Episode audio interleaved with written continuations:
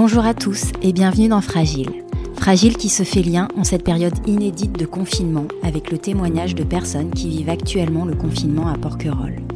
Keren et Xavier ont ouvert leur commerce sur l'île il y a un an. Ils vivent avec leur petite fille de 3 ans sur un bateau. Ils nous partagent leur inquiétude pour l'avenir et leur sentiment de frustration face à la situation qui contraste avec la douceur du confinement sur l'île. Keren nous explique ce que lui apporte la pratique quotidienne du yoga, à quoi ressemble la vie au port en ce moment et le quotidien actuellement avec une petite fille de 3 ans. Donc bonjour Keren et Xavier. Pour commencer, comment vous vous sentez globalement en ce 25e jour de confinement? 25e jour. Déjà, on commence par 25e et euh, c'est quelque chose qui pose problème. J'aurais aimé que ce soit 15 plutôt, euh, le confinement dans l'ensemble, c'est pas euh, extrêmement désagréable. Il faut reconnaître que on a la chance qu'il fasse beau. Hum, si si c'était pas la question de ce qu'on perd en ne travaillant pas, on se poserait pas de questions en réalité. Parce qu'on est en famille, on a le temps de, de profiter. Euh, maintenant, le confinement, le confinement, c'est problématique parce que ça nous empêche de travailler. Et je pense que tous les commerçants de l'île ont ce problème-là. On a une saison qui est limitée dans le temps, donc on peut pas se permettre de perdre trois mois vu euh, la stratégie du gouvernement, euh, je pense qu'on va y rester longtemps. Et c'est ça qui me pose problème. Donc je voudrais profiter de la tribune pour euh, pour critiquer un petit peu ce, ce confinement, dire que ça ça aurait dû être un mouvement tactique dans une stratégie globale. Et c'est pas le cas. Je comprends pas la stratégie. Voilà. Je pense qu'à à cette allure-là, on n'en sortira pas. Et c'est tout ce qui me pose problème. À part ça, c'est assez agréable d'être confiné à Porquerolles. Bon, donc Xavier, c'est plutôt un sentiment de colère ou d'incompréhension que j'entends Non, c'est pas. C'est un, sentiment de frustration parce que en réalité, je comprends très bien la nécessité du confinement. Euh, le fait qu'il ait fallu euh, bloquer les gens 15 jours pour que on ralentisse la propagation du virus. Seulement, il faut bien comprendre que c'est un outil pour ralentir la propagation du virus. Ça va rien arrêter du tout. Donc, s'il n'y a pas quelque chose qui est fait en parallèle du confinement pour nous sortir de cette situation, on n'en sortira pas. Vraisemblablement, ça va, ça va traîner en longueur. Et le problème, c'est que ça met en danger beaucoup de gens au-delà de la maladie. Ça met en danger nos commerces et notre moyen de gagner notre vie. Voilà. Donc, euh, je, je, je comprends très bien pourquoi ils l'ont fait. Ce que je comprends pas, c'est pourquoi dès le premier jour du confinement, ils n'ont pas engagé des mesures qui nous auraient permis d'en sortir rapidement. La preuve, c'est qu'il y a d'autres pays en Europe qui vont en sortir très bientôt. Donc, c'est qu'il y a quelque chose qui a été loupé. Et c'est ça qui est frustrant, en fait. C'est que chaque jour se lever et se dire il fait beau, on, bon, on profite pour l'instant, mais de quoi sera fait demain? Vu qu'on peut pas, on peut pas entamer notre saison. Et Keren, de ton côté, tu, tu te trouves dans quel état d'esprit? Le même que Xavier? À peu près le même de que Xavier, avec euh, des hauts et des bas. Des jours euh, où je me dis bon, on, on, va trouver des solutions et ça va aller, et même si ben on est confiné encore un mois, et même peut-être c'est nécessaire. Et puis il y a des jours où euh, où non, pas du tout, je suis en colère et euh, en fait notre notre euh, difficulté, elle est plus mentale que physique. Je sais qu'il y a plein de gens qui ont du mal parce qu'ils sortent pas. Nous, euh, on a plus de mal euh, parce qu'en fait, cette situation, elle étouffe notre cerveau. On lit beaucoup, on s'intéresse beaucoup au sujet, on est très très très curieux et on lit énormément d'avis sur des choses qu'on pense et, aussi des gens qui pensent pas comme nous. Ce qui est difficile, c'est que euh, on, a vraiment l'impression qu'on nous a confisqué notre, parole de citoyen en fait. On a l'impression que tout se fait dans les hautes sphères et que nous, petits citoyens, on doit euh, rester confinés et surtout se taire et c'est un peu difficile à vivre. Vous vous sentez un peu minoritaire ou pas dans cette façon de penser, tous les deux? On se sent totalement minoritaire, ouais. Totalement minoritaire on a l'impression que la peur en fait a gagné un peu les esprits. En fait, on est totalement focalisé sur sur ce virus qui qu'il faut pas minimiser. Non, on n'est pas en train de dire que, que c'est pas grave ce qui se passe, qu'il faut pas s'en occuper ou que euh, il faut sortir. Ou, on n'est pas en train de dire ça, mais on est en train de dire que euh, en fait et les médias et le gouvernement et en fait cette espèce de mouvance fait que on est, on est dans une peur qui nous anesthésie en fait en quelque sorte. Et du coup, on, on a du mal à réfléchir à d'autres alternatives en fait. Ok, alors euh, on est confiné, ok, c'est dangereux. Euh, vraisemblablement, il n'y a pas un vrai plan parce qu'on nous présente euh, rien jusqu'à maintenant. on n'a pas vu un plan clair du, du, gouvernement. Et en fait, ben, on pourrait rester comme ça deux ans. Sauf que justement, le, le confinement à la base, il est fait pour donner du temps pour préparer un nouveau plan. Et nous, on voit pas le plan. Euh, voilà. Et en fait, on, on a juste envie qu'il y ait un espèce de de réveil euh, citoyen là, ou juste que les gens réfléchissent et, se rendent compte qu'il n'y a pas que le virus. Il y a le virus, et ensuite il y aura l'après-virus. Il y a la situation économique qui va être très très grave. Sans compter que le, virus en lui-même, en vrai, il mettrait en danger une part de la population en fait. Il mettrait pas en danger 100% de la population. Mais par contre, c'est assez difficile d'évaluer euh, qui euh, peut être en danger. Je pense que ces mesures de précaution, elles sont faites justement pour protéger le, le plus grand nombre. Bon, je vais pas rentrer dans, dans ce débat. Ce que j'entends, c'est que vous aimeriez, sans avoir vous-même les solutions, avoir un éclairage et une position qui vous rassure sur ce qui est entrepris par euh, les autorités, par notre gouvernement, pour accompagner cette situation. C'est un petit peu ça. Absolument. C'est ouais, c'est absolument ça. Alors on peut peut-être préciser parce que ça vous met aussi dans une position qui est compliquée euh, aujourd'hui, c'est que vous êtes gérant d'un commerce qui a un an, euh, qui est situé euh, sur le port de Porquerolles. Comment concrètement vous essayez de faire face à la situation? Concrètement, on a très peu de recours. nous, on a un gros crédit, j'imagine comme pas mal de commerces sur l'île. Hein, on n'est pas les seuls. Concrètement, on a décalé le crédit de six mois parce que c'est ce qui nous a été accordé. Mais en fait, tant qu'on a l'interdiction d'ouvrir, on ne peut rien vendre et donc on ne peut accumuler euh, rien du tout pour pouvoir payer ce crédit, même dans six mois en fait. Notre problème, il est décalé à septembre. On est ouvert que six mois puisqu'on a une boutique saisonnière, mais on doit payer toute l'année. Mhm, ça ne fait que reculer l'échéance en fait. Absolument, et c'est très inquiétant.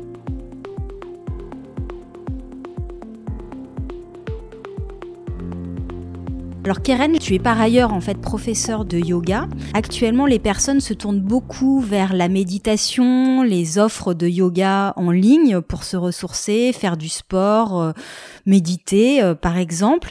On voit beaucoup d'offres qui fleurissent euh, aujourd'hui sur internet.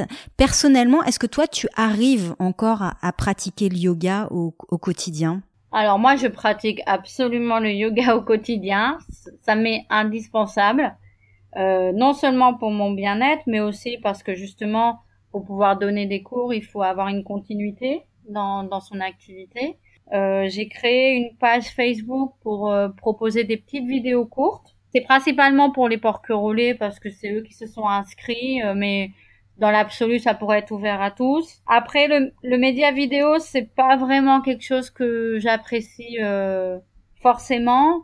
Là, je le fais parce que la situation le, me pousse à, mais je préfère largement le contact euh, humain. Je pense que les gens se tournent vers le yoga parce que les gens cherchent de la sérénité, tout simplement. Je pense qu'ils cherchent des moyens de de d'évacuer toute cette anxiété qui est véhiculée toute la journée partout. Le yoga, c'est une des manières, et ces dernières années, c'est devenu, euh, ça a explosé en fait le yoga. C'est ce qui vient en fait à la en tête en fait quand on a envie de, de sérénité et de, et de calme. Et est-ce que plus largement, tu aurais un conseil à donner à des personnes aujourd'hui qui souhaitent se tourner vers la pratique du yoga? Et pour pas démarrer n'importe comment, comment s'y prendre? Euh, Ce que je peux conseiller aux gens, c'est de commencer par reprendre la respiration. Parce qu'en fait, le yoga, la base du yoga, avant toute chose, avant tout mouvement, avant quoi que ce soit qu'on souhaite faire au yoga, il faut vraiment se rendre compte que c'est un rapport à la respiration et au fait de ralentir le rythme cardiaque, de réapprendre à prendre le temps. Et finalement, là, ça c'est très certainement, puisqu'on on en a du temps. Donc, ça serait de, de prendre 10 minutes par jour ou 5 minutes, chacun avec le temps qu'il a, euh, de mettre une musique qui nous est agréable, lente, tranquille, et juste de s'asseoir confortablement et de porter son attention sur sa respiration. Ça serait la, le début du début, ça serait là. Et d'arriver à, à, supporter, ne rien faire et juste respirer. Pour certains, ce serait déjà un effort. Absolument. Mais c'est pour ça que c'est intéressant. Euh, vous vivez ton mari, toi et votre petite fille de 3 ans sur un bateau. Est-ce que la situation a un impact sur votre vie au quotidien? Est-ce que le, la, cette situation de confinement change les, change les choses pour vous? Non, pas tellement. Aussi peut-être parce qu'on est à Porquerolles et que c'est un espace privilégié ici pour être confiné, franchement. Mais euh, non, ça change, franchement, ça change rien à mon quotidien. Tu as des voisins euh, en confinement également euh, dans le port de Porquerolles? Oui.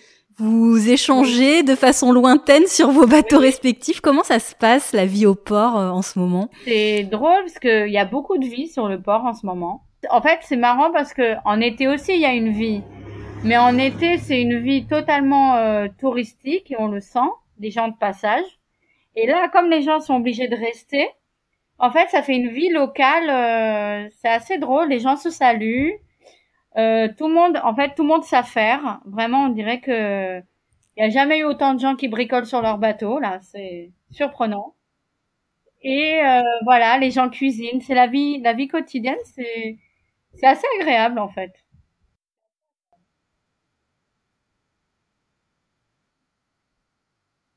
Alors, on le disait, donc vous avez une petite fille de 3 ans. Euh, Aujourd'hui, on, parle beaucoup de la continuité pédagogique pour les plus grands, hein, à, à, partir de l'école primaire, mais finalement, on parle assez peu euh, des tout petits à qui euh, je pense il est important d'expliquer la situation pour pas qu'ils se sentent euh, complètement perdus, euh, ne plus voir les copains, euh, ne plus voir grand monde. Euh, voilà, ça, ça, pose certainement des questions que les petits enfants ne, ne peuvent pas forcément verbaliser. Comment vous avez procédé avec votre petite fille? Est-ce que vous lui expliquez Comment ça se passe? On a commencé par expliquer, en effet, expliquer avec des mots qui étaient simples, qu'elle pouvait comprendre.